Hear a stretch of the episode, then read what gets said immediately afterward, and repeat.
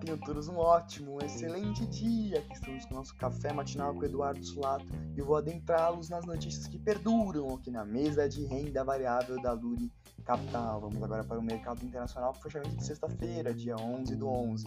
S&P 500 fechou em alta de 0,62%, Nasdaq fechou em alta de 1,82%, Sul-Americano fechou em alta de 0,25%, DXY, que é o dólar frente a seis moedas fortes, fechou em queda de 1,41%, e o petróleo Brent fechou em alta firme de 2,68%.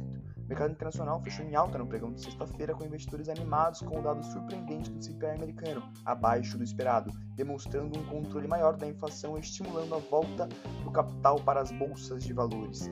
O destaque da sessão fica com um bom momento das commodities por conta da mobilização da política Covid-0. Observações nos Estados Unidos, sexta-feira, confiança do consumidor apresentou 52,7 pontos, expectativa 56 pontos. Na China, mesmo com o aumento dos casos de Covid, a China segue com um processo de mobilidade da sua política zero Covid, que tem mostrado insustentável a longo prazo.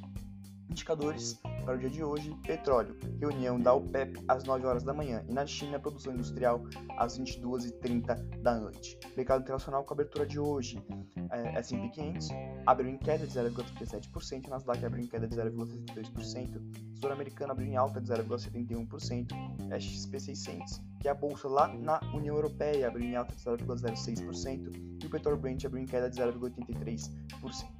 No radar internacional, investidores acompanham as divulgações de resultados do terceiro trimestre de 2022 das empresas americanas e atentos aos índices de atividade econômica e inflação, com a expectativa de que o Fed consiga cumprir com o planejado para os juros. Vamos agora para o mercado doméstico, fechamento de sexta-feira, dia 11 do 11 também. O mercado doméstico fechou em alta firme no pregão de sexta-feira, com mais 2,26%, combinando o cenário internacional favorável e melhora da percepção sobre o risco fiscal para 2023, com atenções voltadas aos dados volume de serviços de setembro em empresas de commodities, por, por conta da China. Destaque positivo para as empresas ligadas às commodities, CSNA 3 com mais 16,31%, JBS com mais 11,92% e BIF, que é Minerva, mais 10,49%. O dólar fechou em neutralidade no pregão de sexta-feira, à medida que o mercado continua a esperar uma desaceleração do ritmo de aperto monetário pelo Fed, o que prejudica a divisa americana.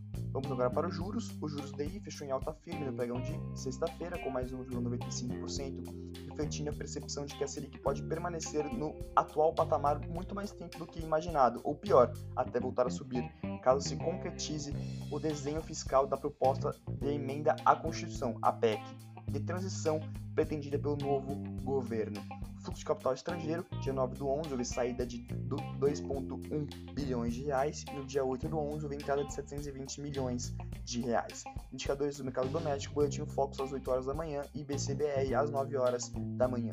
No radar doméstico, investidores acompanham os detalhes da política econômica do presidente eleito para 2023, Lula, em relação à política fiscal da equipe do novo governo e também em relação à PEC, ainda neste ano, para garantir as principais promessas de campanha de Lula.